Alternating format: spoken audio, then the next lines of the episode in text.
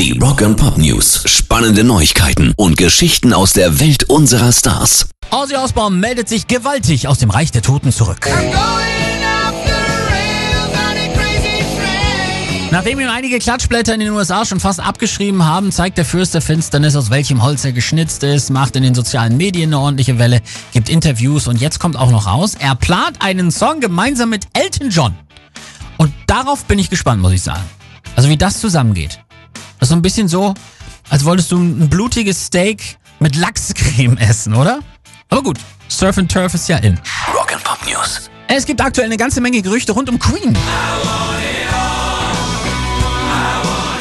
Angeblich sollen sie beim Benefizkonzert für Opfer der schlimmen Brände in Australien als Headliner auftreten. Das Firefight Australia wird am 16. Februar im Anse Stadium von Sydney stattfinden und Adam Lambert, Brian May und Co. spielen am Tag vorher sowieso schon dort im Rahmen ihrer Tour und haben danach vier Tage Pause. Könnte also passen. Und für alle, die wie ich auch im Erwachsenenalter noch auf Lego stehen, könnte es bald ebenfalls ein echtes Queen-Highlight geben, denn der Miracle Express aus Breakthrough könnte bald in Produktion gehen. Ein Fan hat jetzt diesen Zug als grandiose Version bei einem Wettbewerb eingereicht. Pairs Rock and Pop News.